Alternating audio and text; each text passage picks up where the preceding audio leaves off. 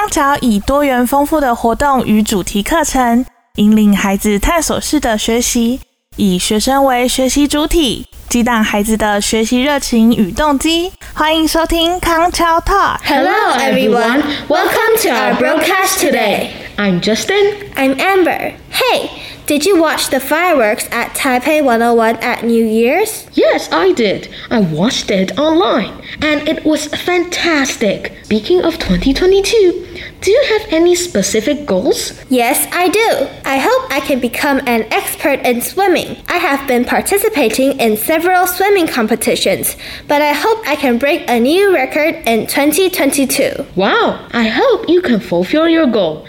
As for me, I am thinking of trying something new, but I still have no idea. What about learning a new instrument? I've joined the recorder orchestra at school already, so probably something new will be better. Are you a book lover? Do you want to try to do some writing? Oh, yes, that's a nice idea.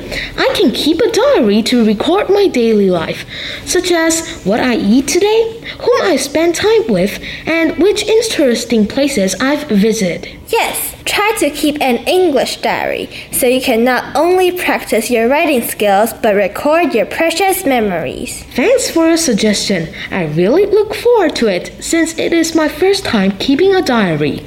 I've started to keep a diary when I was young. Sometimes, when you feel bored, you can open it and recall the memories, which make you laugh and cry. Yay! I can also mark down the days I had broadcasting with you and Nicholas. That's right. A couple of years later, you can reopen your diary to remind you of such an unforgettable experience. Then I will go buy a diary at the stationery store first. See you!